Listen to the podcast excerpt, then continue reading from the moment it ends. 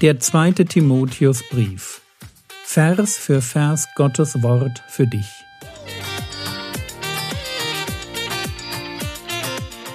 Ich brauche eine Auszeit und deshalb bekommt ihr in den nächsten Wochen eine ganz neue Reihe von mir zum zweiten Timotheusbrief.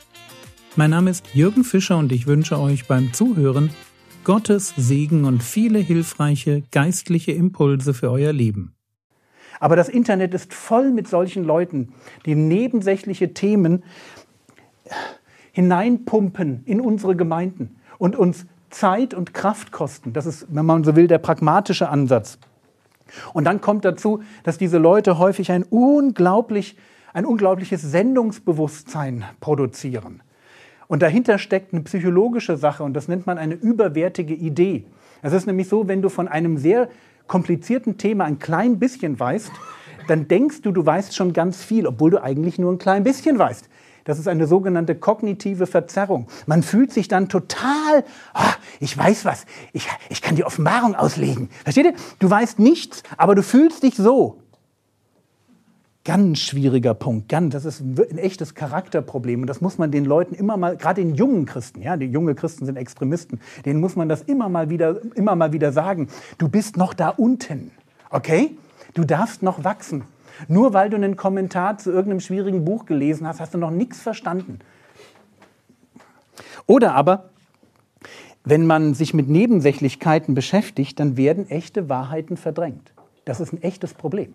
Das heißt, du fängst vielleicht an, dich mit den Vorteilen von Ehelosigkeit zu beschäftigen und irgendwann denkst du über ein Verbot der Ehe nach. Das ist in der Kirchengeschichte oft passiert. Fängst irgendwo an der Nebensächlichkeit an und unterhält man sich so.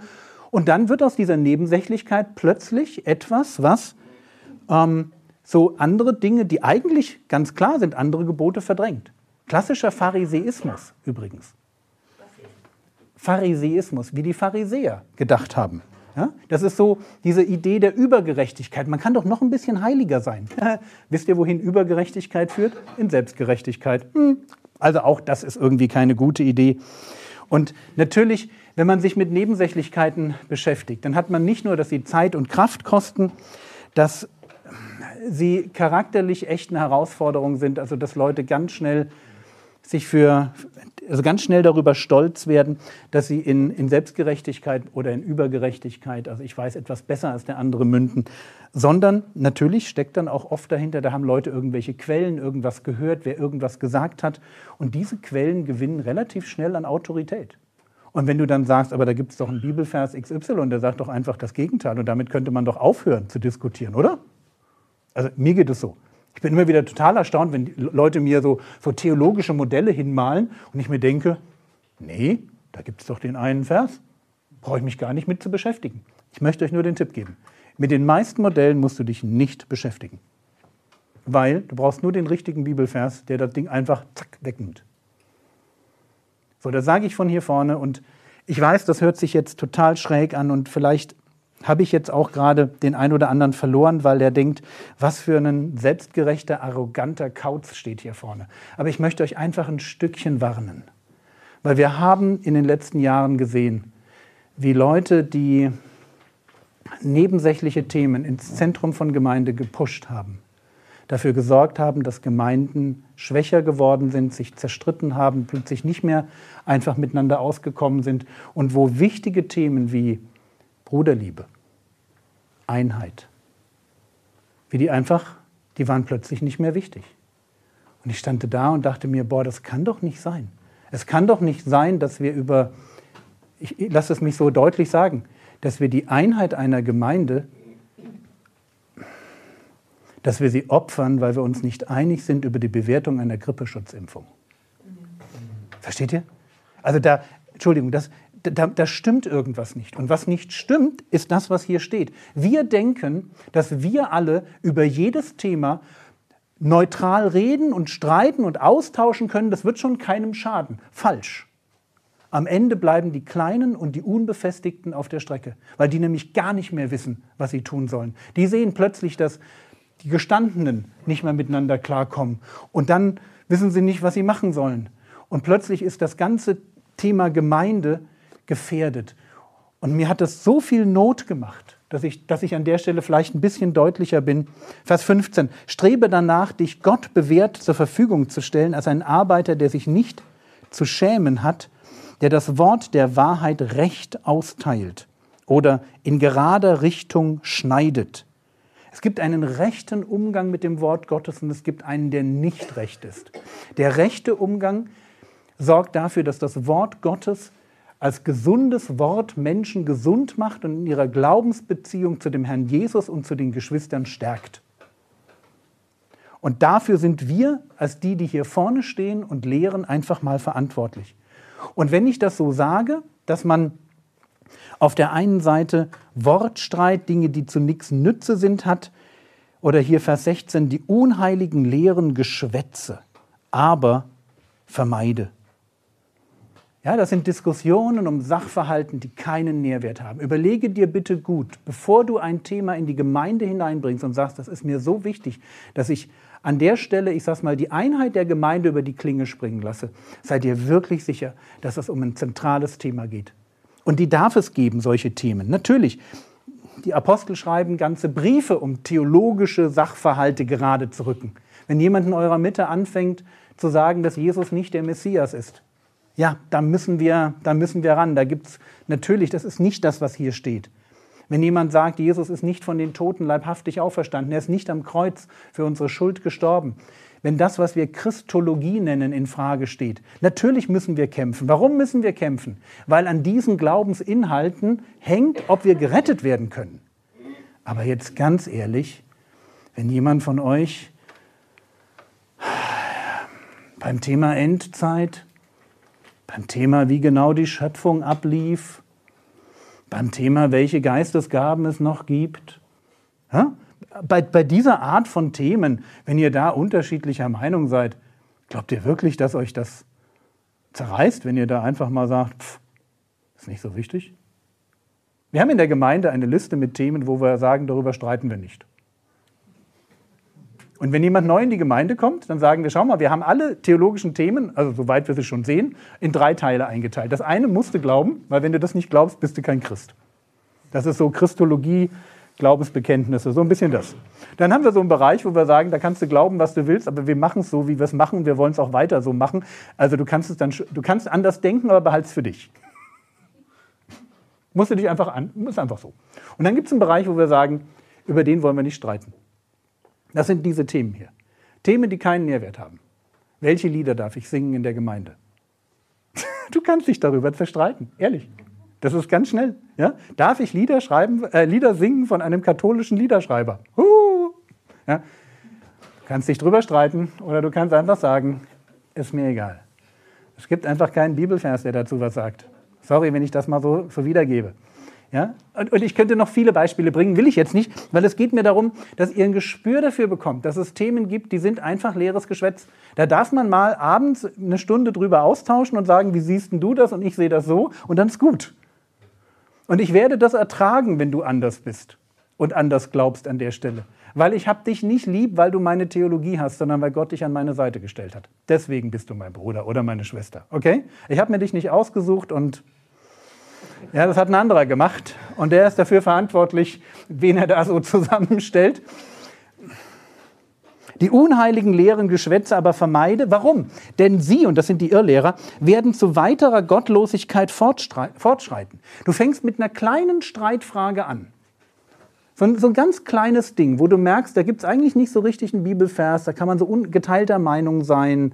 Ja, du fängst mit einer kleinen Streitfrage an und dann kommst du aber, wenn du da anfängst, in einen Prozess hinein, wo man plötzlich Wortstreit führt, neue Argumente kommen, plötzlich macht einer ein neues Fass auf und am Ende hast du eine richtig große Sünde.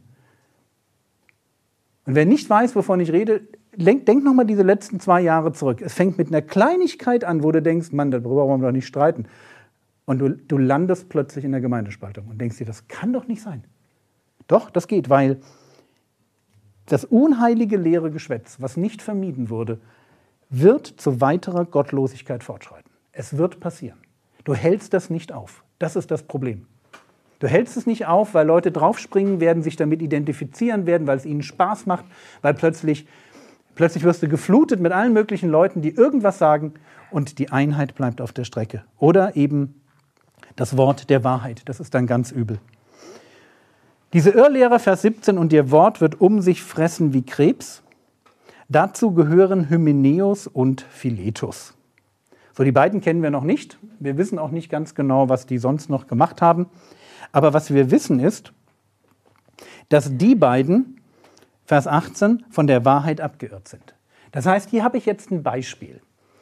Und das, ich, ich hätte mir gewünscht, dass Paulus noch ein klein wenig mehr Beispiele bringt für dieses Thema Wortstreit, für das Thema unheilige leere Geschwätze. Ich hätte es mir einfach gewünscht, um das noch ein bisschen besser greifen zu können. Das Einzige, was wir haben, das ist hier die beiden. Die sind von der Wahrheit abgeirrt, indem sie sagen, dass die Auferstehung schon geschehen sei. Ein spannender Punkt. Was ist hier passiert? Wir können das jetzt tatsächlich nur rekonstruieren. Das ist unser Beispiel. Das ist ein Beispiel dafür, dass man irgendwo anfängt, sich über ein Thema zu unterhalten, was keinen geistlichen Nährwert hat. Man denkt immer weiter. Man landet in Gottlosigkeit. Und das, was man dann hat, das macht tatsächlich den Glauben kaputt. Denn indem sie sagen, dass die Auferstehung schon geschehen sei und den Glauben mancher zerstören. Halten wir bitte fest. Es kann passieren, dass dadurch, dass Leute sich mit unheiligen, leeren Themen beschäftigen und man darüber anfängt zu streiten und die eine Eigendynamik bekommen, aus einem simplen Thema Gottlosigkeit und aus Gottlosigkeit Unglaube wird. Wir können das jetzt ein Stück weit tatsächlich nur rekonstruieren, was hier passiert ist. Und ich möchte das mal so machen. Wenn, wir, wenn man sagt, dass die Auferstehung schon geschehen sei, dann bedeutet das natürlich eines nicht. Ich meine, Hymenäus und Philetus waren ja nicht doof. Die körperliche Auferstehung kann ja noch nicht passiert sein. Ha? Logisch. Weil sonst würden wir ja alle irgendwie durch, ja, so durch Wände und so, so wie der Herr Jesus halt schnipp, schnapp, ja, dann bräuchte ich nicht sechs Stunden oder sieben Stunden Auto fahren hierher, da würde ich einfach zu Hause loslaufen, ja, einen Schritt und wäre hier. Wäre schon cool, ist aber nicht so. Das heißt, zu sagen, die Auferstehung ist schon geschehen, kann nicht bedeuten, die körperliche Auferstehung ist schon geschehen. Jetzt wissen wir aber, dass es bei Auferstehung ja einen, einen körperlichen und einen geistlichen Anteil gibt. Also vielleicht wisst ihr das nicht und deswegen lasst mich mal mit euch Johannes Kapitel 5 lesen.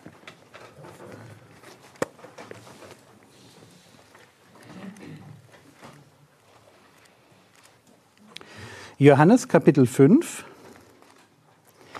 die Stelle, wo der Herr Jesus am Sabbat heilt, dann enorme Anfeindungen bekommt. Und dann redet er über Auferstehung. Und wenn er über Auferstehung redet, dann redet er über das Phänomen der Auferstehung so, wie über ein Phänomen, das einerseits jetzt schon da ist, aber auch noch kommt. Das ist ein ganz interessanter Zusammenhang. Hier, Johannes Kapitel 5, Vers 25. Wahrlich, wahrlich, ich sage euch, dass die Stunde kommt und jetzt da ist, wo die Toten die Stimme des Sohnes Gottes hören werden und die sie gehört haben, werden leben. Ich lese den Vers nochmal vor, weil das ist nicht so ganz einfach. Wahrlich, wahrlich, ich sage euch, dass die Stunde, der Moment kommt und jetzt da ist, wo die geistlich Toten die Stimme des Sohnes Gottes hören werden und diese gehört haben, werden ewig leben. Ich habe jetzt zwei Worte eingefügt, einfach um es ein bisschen deutlicher zu machen. Jetzt ist die Stunde, wo Leute das Wort hören, das heißt, im Moment meiner Bekehrung wird aus einem geistlich Toten einer, der ewiges Leben hat. Und dieses Hören und neues Leben bekommen wird hier mit der Auferstehung. Das ist, darum geht es im Kontext. Mit Auferstehung verglichen ist. Also Auferstehung ist etwas, was wir schon haben, weil wir ja schon neues Leben haben. Wir sind schon eine neue Schöpfung. Du bist schon jetzt in dem Sinne fertig für den Himmel. Also alles, was schon geht, ist da. Das Einzige ist, wir, wir haben das schon, aber wir kriegen es auch noch, weil wir noch auf die Erlösung des Leibes warten. Es gibt also eine geistliche Auferstehung und es gibt eine körperliche Auferstehung. Es gibt eine Auferstehung zum ewigen Leben, die wir in dem Moment durch, durchmachen, wo wir uns bekehren, wo, wo wir ein neues Herz bekommen, wo, wo tatsächlich neues Leben in uns beginnt, Auferstehungsleben. Und dann kommt hinterher nochmal die Auferstehung, wo wir einen neuen Körper kriegen. Das heißt, wenn wir diese Trennung machen, dass wir hm, gewissermaßen als Auferstandene auf die Auferstehung warten. Ist lustig, oder? Also als die, die schon, schon innerlich passend sind, wir sind schon neue Schöpfung, aber doch noch, noch doch, irgendwie doch noch nicht. Geht es euch auch manchmal so, ja? Wir sind schon 2. Korinther 5, wo das da steht, ja, ihr seid eine neue Schöpfung. Aber dann denkst du dir, naja, schön das zu wissen, hätte ich aber gern noch ein bisschen mehr, kriegst du. So, wenn man das so hat, dann kann man sich jetzt vorstellen, was bei Hymenäus und Philetus passiert ist. Die haben wahrscheinlich den Begriff Auferstehung reduziert auf, das, auf den geistlichen Teil. Und sie haben wahrscheinlich gedacht, wie ein typischer Grieche damals gedacht hat, nämlich in der Form, erstens, der Körper ist sowieso nicht so richtig wichtig, das Materielle eher böse und Auferstehung kann ich mir eh nicht vorstellen, wie das gehen soll. Also es gibt ein ganzes Kapitel, das werdet ihr noch in eurer Bibelstunde machen, 1. Korinther 15, wo Paulus genau dagegen argumentiert. Dass Leute sagen, Auferstehung kann es nicht geben, weil habe ich noch nie gesehen, weiß gar nicht, wie das gehen soll. Ja? So, das heißt, im Denken der damaligen Zeit war Auferstehung etwas, was man sich durchaus als ein geistliches Phänomen dachte. Das wäre klassischer Gnostizismus, vielleicht ist das eine Frühform davon. Das heißt, ich bekomme neues Leben dadurch, dass ich neues Wissen bekomme. Das konnten sich Leute vorstellen, aber eine leibliche Auferstehung, das war ganz weit weg. Das war, ich will es mal mit meinen Worten sagen, das war nicht zeitgeistkonform.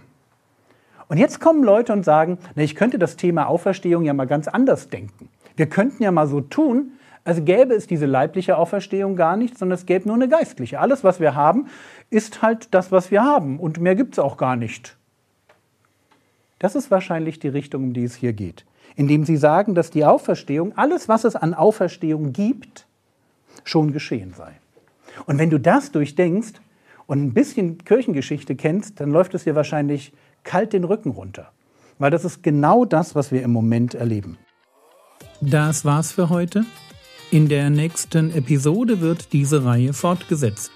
Mit dem regulären Podcast geht es am 14. November 2022 weiter.